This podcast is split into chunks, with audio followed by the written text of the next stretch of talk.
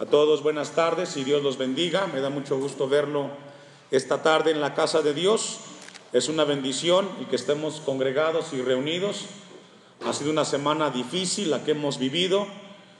Eh, las cuestiones sociales que está viviendo el mundo son bastante estremecedoras y como eh, personas, como iglesia del Señor, no somos inmunes. Nos estremece los hechos que están pasando en Israel, lo que está sucediendo en Colombia, en Rumania, y pues Dios en su misericordia nos permite la bendición de congregarnos. Y es una bendición estar en la casa de Dios, hermanos. Que Dios lo bendiga por estar aquí. El tema de esta predicación, dificultades para la comunión. Dificultades para la comunión. Encontramos en la Biblia claramente que la salvación es una experiencia personal es decir, la salvación que nos ofrece Dios a través del sacrificio de Cristo en la cruz del Calvario es eminentemente personal. Los padres no pueden hacer que sus hijos sean salvos, ni viceversa. El esposo, la esposa no puede hacer nada por la salvación de su esposo. Lo único que podemos hacer como individuos es, en el caso de los padres, exponer a los hijos frente a la palabra de Dios y que esa palabra pueda cambiar y transformar el corazón de sus hijos. Solamente cuando estamos expuestos a la palabra de Dios es cuando podemos experimentar nosotros la salvación. Romanos capítulo 12, versículo 4, deje un apartado ahí, vamos a ir un poco de introducción. Y vamos a ver lo que el apóstol Pablo nos habla como iglesia en esta hora. La iglesia es mucho más que un edificio, a veces se llega a pensar que eh, el, lugar donde nos congregamos eh, es la iglesia, no es así. Enseña la Biblia que la iglesia somos nosotros, somos aquellos lavados y salvados en Cristo Jesús. Dice Romanos capítulo 12, versículo 4, porque de la manera que un cuerpo que en un cuerpo tenemos muchos miembros, pero no todos los miembros tienen la misma función. Esto es una verdad inobjetable. Nosotros tenemos manos, tenemos dedos, tenemos eh, piernas, pies, ojos, etcétera, y todo y cada uno de los miembros de nuestro cuerpo eh, son importantes y esenciales para poder vivir. Hasta el miembro más pequeño que tengamos en nuestro cuerpo es necesario. ¿Le ha pasado que cuando de repente eh, se corta algún dedo o alguna parte de su cuerpo es lastimada, se da cuenta lo importante que es? Bueno, de la, manera, de la misma manera que nuestro cuerpo, cada miembro es esencial para nuestra función y desarrollo, también la iglesia eh, tiene en, los cristianos eh, una función cada uno para el desarrollo y el crecimiento de la iglesia. Versículo 5, así nosotros, dice Pablo, siendo muchos, ¿cuántos somos? Muchos. Somos un cuerpo en Cristo. Es decir, según la Biblia, los cristianos tenemos una función dentro del cuerpo de Cristo. Para algo Dios nos ha salvado, si somos salvos. ¿Cuántos son salvos? Si usted es salvo en Cristo Jesús, usted tiene una función dentro del cuerpo de, eh, Cristo, que es la iglesia. Es lo que dice el texto 5. Somos un cuerpo en Cristo y todos miembros los unos de qué hermanos. ¿Usted se imagina a una mano caminando fuera del cuerpo? ¿O un pie fuera de su cuerpo? Sería terrible, ¿verdad? ¿Qué pasaría? Se moriría, no funcionaría. Nos deja la Biblia entonces a nosotros que somos un cuerpo en Cristo, que todos ocupamos un lugar y una función dentro de la iglesia.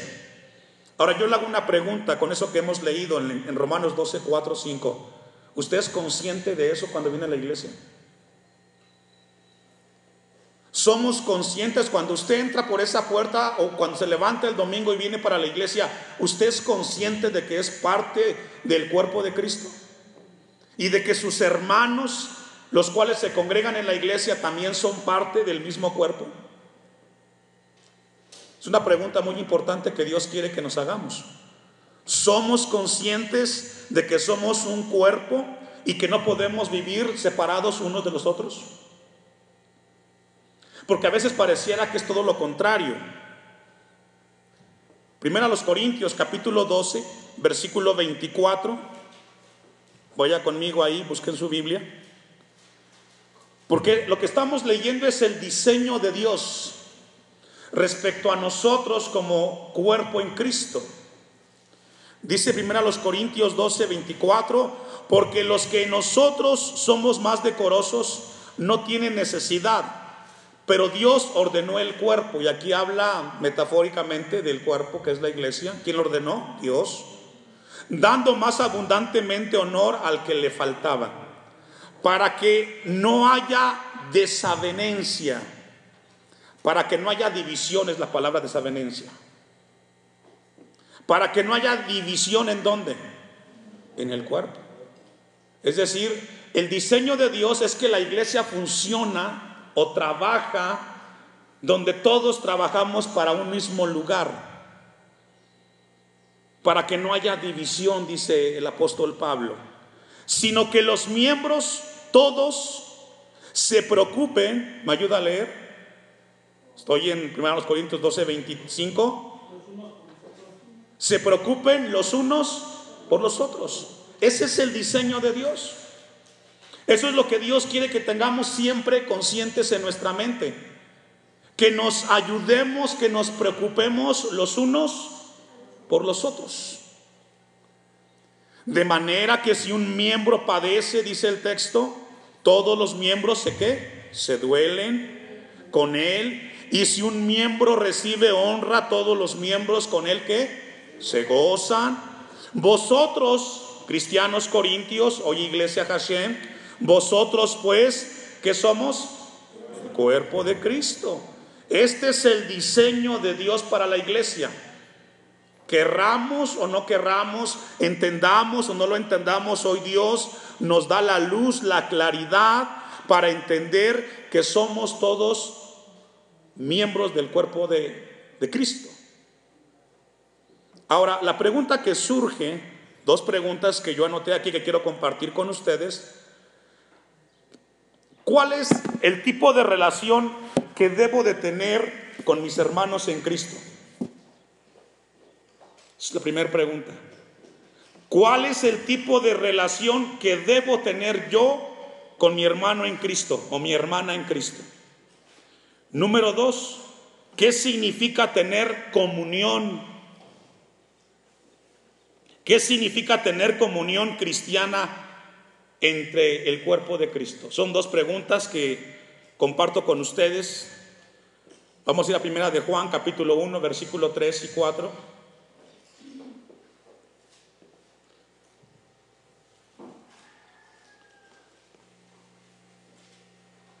Y déjeme darle una definición de lo que significa, en lo que usted busca, primera de Juan 3, 4. ¿Qué significa comunión como cristianos o como cristianas? Alguien definió y dijo que la comunión cristiana es la búsqueda corporativa del pueblo cristiano de conocer mejor a Dios compartiendo con otros lo que individualmente ya hemos aprendido de Él. Esa es comunión cristiana, repito. Es la búsqueda corporativa del pueblo cristiano de conocer mejor a Dios compartiendo con otros lo que individualmente ya hemos aprendido de Él. Quiere decir que, comunión cristiana es esa convivencia que tenemos nosotros como cuerpo en Cristo, como cristianos, de conocer mejor a Dios y que ese conocimiento que, que tenemos de Dios lo compartamos con los mismos hermanos. El apóstol Juan dice, versículo 3, lo que hemos visto y oído, eso anunciamos, para que también vosotros tengáis comunión que unos con nosotros, perdón, y nuestra comunión verdaderamente es con quién? Con el Padre y con su Hijo Jesucristo. Es decir, hay una comunión primero del cristiano con quién? Con Dios, con, con nuestro Padre, en Cristo Jesús, y otra, y, luego hay una comunión con nuestro hermano en la fe. Versículo 4, estas cosas os escribimos para que vuestro gozo, ¿qué hermanos? Sea completo. para que vuestro gozo sea completo. Ahora, para que esto se lleve a cabo en la vida del cristiano, hermanos, porque eso es lo que Dios quiere que nosotros tengamos en mente. Ese es el diseño de Dios. Pero para que eso se lleve a cabo, hermanos, se tienen que enfrentar muchas dificultades. Para que haya una comunión plena entre el creyente con, el, con Dios y con su hermano en la fe, se tienen que solfear ciertas dificultades. Y solamente el que está dispuesto y decide superarlas tendrá un gozo completo en el Señor. Vamos a ver con la ayuda de Dios cuatro dificultades básicas que se oponen para que haya una comunión plena del cristiano con Dios y con su hermano en la fe. Número uno, la primera dificultad que se experimenta o que se debe de experimentar para tener una plena comunión es que debe de haber un conocimiento de Dios a través de la palabra. Un conocimiento de Dios a través de la palabra. Vaya conmigo al libro del profeta Amós, capítulo 3, versículo 3. Libro del profeta Amós, capítulo 3, un texto muy conocido por los cristianos. En algún momento predicamos y se hizo una serie de conferencias en este lugar eh, acerca de, este pasaje que encontramos aquí. Y dice, ¿ya lo tiene? Amós, capítulo 3, versículo 3, ¿ya lo tiene? Ponga su vista ahí. Dice el versículo 3, andarán dos juntos si no estuvieren de acuerdo. Cuando usted lee esa pregunta, ¿qué se le viene a la mente? ¿En qué está pensando? Dice el texto, andarán dos juntos si no estuvieren de acuerdo. A simple vista lo que viene a la mente es dos personas, ¿cierto? Que tienen que ponerse, ¿qué? De acuerdo. Pero si leemos un poquito el contexto, no habla de dos personas. Amós no está hablando de dos individuos. Está hablando de Dios y de su pueblo. ¿De quién, hermanos? De Dios y de su pueblo. Para que un matrimonio funcione y camine con armonía, tiene que haber los mismos intereses, ¿cierto o no, hermanos? Para que una relación funcione en el hogar, debe de haber el mismo interés de las dos partes para que vayan hacia el mismo lugar. En el momento que una de las dos partes comienza a tener un interés distinto al otro y no se procura por el mismo interés, ¿qué va a suceder? Y le hablo del ejemplo de matrimonios. Se casan dos personas con mucho amor, comienza la relación. Pero si no tienen el mismo interés por las cosas o lo que están alcanzando, aunque estén viviendo juntos bajo el mismo techo, no están caminando hacia el mismo lugar. Existe la posibilidad, inclusive hay muchos matrimonios que viven bajo el mismo techo, pero no comparten los mismos intereses. Y tomando como ejemplo este texto, andarán dos personas, un matrimonio así, si no estuvieran de acuerdo, la respuesta es de que no terminarían o no llegarían muy lejos. Uno de los problemas más grandes que tiene el cristiano para tener comunión con Dios y con su hermano es porque no comparten los mismos intereses. No hay el mismo deseo por la palabra. No les llama la atención lo mismo. Ahora, aquí Dios está confrontando al pueblo. Leamos el texto 1 de Amós 3. Oí esta palabra que ha hablado Jehová contra quién. ¿A quién le está hablando? Al pueblo. Dios quiere bendecir al pueblo, pero al pueblo no le interesa lo que a Dios le interesa. Y ese es un problema, hermanos. Hoy tristemente a la iglesia no le interesan las cosas de Dios. Y como no le interesan las cosas de Dios al cristiano de hoy, mucho menos le interesa convivir con su hermano en la fe. Oíd esta palabra que ha hablado Jehová contra vosotros, hijos de Israel, contra toda la familia que hice subir de la tierra de Egipto, dice así, a vosotros solamente conocido de todas las familias de la tierra, por tanto os castigaré por vuestras maldades. Pregunta, ¿por qué Dios los iba a castigar? ¿Por qué Dios iba a, a tomar disciplina con estos, con el pueblo de Israel en este momento. ¿Sabe por qué? Porque no podían caminar juntos. El interés del pueblo no era el interés de Dios. Vamos a ver un ejemplo de un hombre que compartió los intereses con Dios. Génesis capítulo 5, versículo 24. Génesis capítulo 5, versículo 22. Entonces no pueden caminar dos personas juntas si no se ponen de acuerdo. Pero aquí habla Dios con Israel. Vamos a ver un ejemplo. El ejemplo es Enoch. ¿Quién es, hermanos? Enoch. Ponga su vista ahí, versículo 22. Y caminó Enoch con Dios Después que engendró a Matusalén 300 años y engendró hijas e hijas. 23. Y fueron los días de Enoch, ¿cuántos? 365 años. ¿Se puede vivir con una persona seis meses teniendo intereses diferentes? ¿Se puede vivir un año, dos años con una persona teniendo deseos y objetivos diferentes? La respuesta es no. ¿Cuántos años vivió Enoch caminando en los intereses con Dios? 300. Yo me hice una pregunta cuando yo leí este texto. Alguien tuvo que ceder para que esta, para que esta convivencia se diera. Alguien tuvo que ceder para que pudiera la Biblia registrar que Enoch caminó con Dios. Y seguro estoy que no fue Dios el que se dio para que se diera la relación. ¿Quién se dio?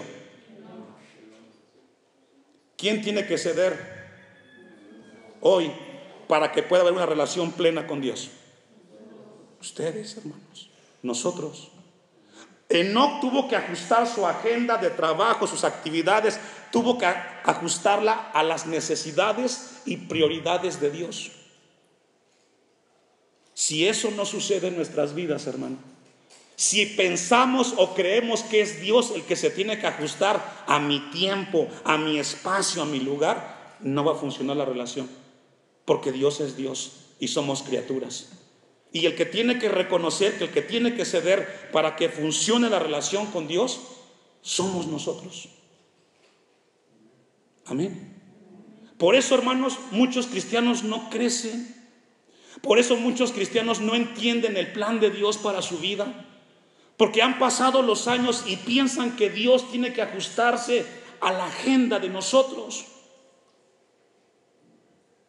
Para que, para que no caminara con Dios fue Enoch el que tuvo que ceder. Fue Enoch el que tuvo que ajustar y tuvo que depender y aprender que no podía compartir intereses distintos o diferentes a los que Dios tenía. Vayamos al Salmo 139, versículo 7.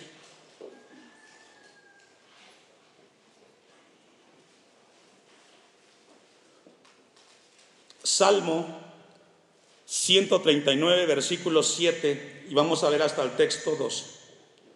La segunda razón o el segundo obstáculo que debemos de superar los cristianos para tener comunión con Dios y con nuestros hermanos, escuche esto hermanos, es que tenemos que superar el obstáculo de aprender que tenemos o que vivimos en la presencia de Dios.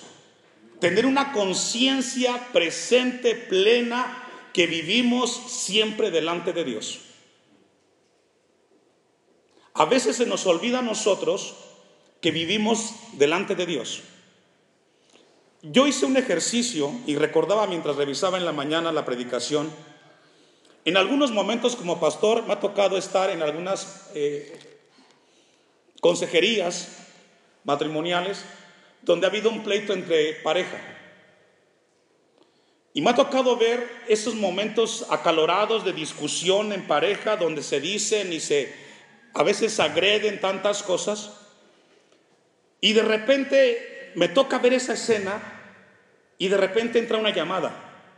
Y la persona que recibe la llamada se le olvida lo que estaba haciendo y diciendo y contesta, hola, ¿cómo estás? Buenos días. Aquí estoy. Cambió su tono de voz, cambió su semblante, porque la llamada que hizo lo sacó de la discusión. Esa llamada hizo que se parara la discusión. Si esa llamada tiene la capacidad de parar una diferencia, ¿qué puede hacer cuando el cristiano entiende que Dios, que Cristo Jesús está en medio de nosotros cuando tenemos la diferencia?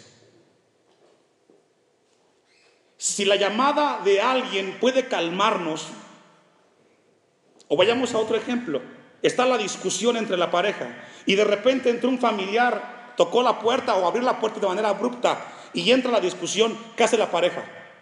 Se quedan callados, ¿cierto? Y nadie habla. Y le dan lugar a la persona y a veces se escucha. Iglesia del Señor, Dios, Cristo Jesús, vivimos todos los días, todo el tiempo en su presencia. Mire lo que dice el Salmo que le compartí. ¿A dónde miré de tu espíritu? ¿Y a dónde iré de tu presencia? Si subiera a los cielos, ahí estás tú. Y si en el sol y si en el Seol hiciere mi estrado, he aquí, allí tú estás. Si tomare las alas del alba y habitar en el extremo del mar, aún allí me, me guiará tu mano y me asirá, ¿qué dice hermanos? Tu diestra. ¿Qué dice este texto, hermanos? Que Dios está en todas partes. Si nosotros entendiéramos y fuéramos conscientes todos los días que Cristo está a mi lado, frente a mí, atrás de mí, yo evitaría hacer las cosas que hago. Pero se nos olvida. Se nos olvida que Cristo está con nosotros, de que Él nos ve, de que Él constantemente nos está hablando y nos está ministrando. Mire, Vamos a ver un pasaje para ver un poco más acerca de este punto. Proverbios capítulo 3, versículo 5.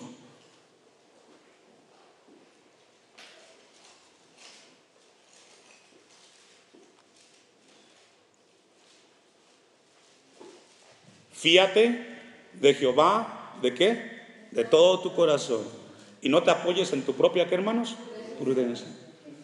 Lo que quiere este texto decirnos, hermanos, es que tenemos que confiar y tener la certeza de que tenemos que apoyarnos en quién?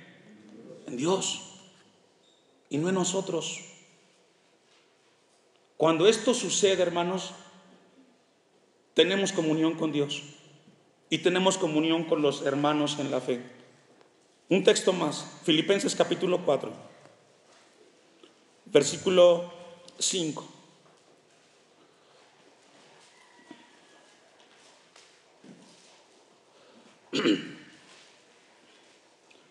Filipenses 4:5, ¿ya lo tiene? Ponga su vista ahí. Vuestra gentileza sea conocida de todos los hombres. Ayúdame a leer la última parte. ¿El Señor qué? No está hablando aquí Pablo de la segunda venida de Cristo. Está hablando del hecho de que Cristo está qué? Cerca. Él está cerca de mí. Cuando seamos conscientes de esto que hemos leído, hermanos, como hermanos en Cristo, como miembros del cuerpo de Cristo, aprenderíamos a vivir en paz y en armonía. ¿Se imagina dos cristianos de la iglesia aquí donde estamos que tienen una situación, una diferencia entre ellos? Hubo una discusión entre dos hermanos aquí en la congregación. Y cuando están en un momento tenso de la discusión, y esta palabra viene a su mente ¿qué cree que pasaría en estos hermanos? ¿Cuál sería su reacción? La última parte del texto 5. Imagínense el cristiano A con el cristiano B, están discutiendo, hablando, diciéndose, y de repente viene este pasaje a la mente. ¿Qué creen que harían los cristianos? Se quedan quietos. ¿Por qué? Porque el Señor está qué? ¿Y qué diría Cristo? ¿Qué diría de mí el Señor? ¿Sabe por qué discutimos tanto y por qué tantas diferencias? Porque pensamos que Dios está muy lejos y que no está cerca. El Señor está cerca, hermanos. Está cerca de nosotros. Y por respeto al Señor, por atención a Cristo, creo que cederíamos. Por respeto a Dios, si quieres la capa te la doy, porque eres mi hermano, porque eres mi hermana. Y creo que a Cristo no le gustaría que estuviéramos discutiendo, ¿cierto? Creo que estamos pensando que Dios nos está hablando. El Señor está cerca, dice el texto. Esta mañana Dios quiere hablarnos de sobreponernos a las dificultades que enfrentamos para poder tener una comunión plena con Dios y con nuestros hermanos en la fe. Vamos a ir a una cita más, Proverbios capítulo 3, versículo 6.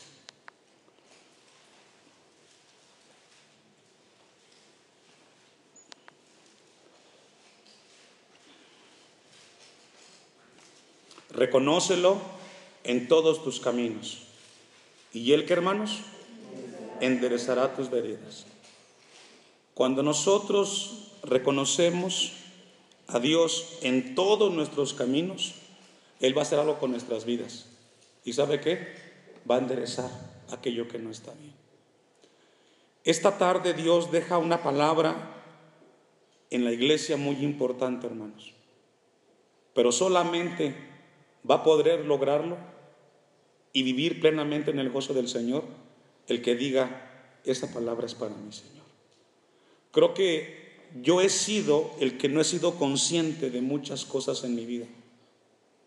Y he pensado que tengo comunión contigo cuando no tengo comunión contigo.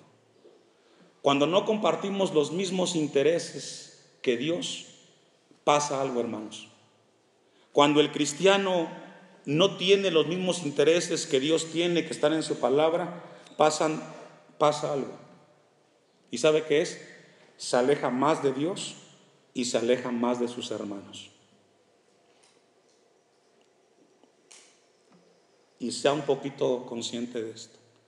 El cristiano que no comparte las mismas cosas que Dios comparte en su palabra, lo primero que sucede es que se aleja de Dios.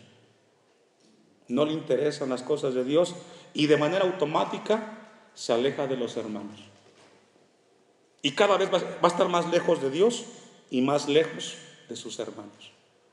Y viene la reflexión de Amós 3:3.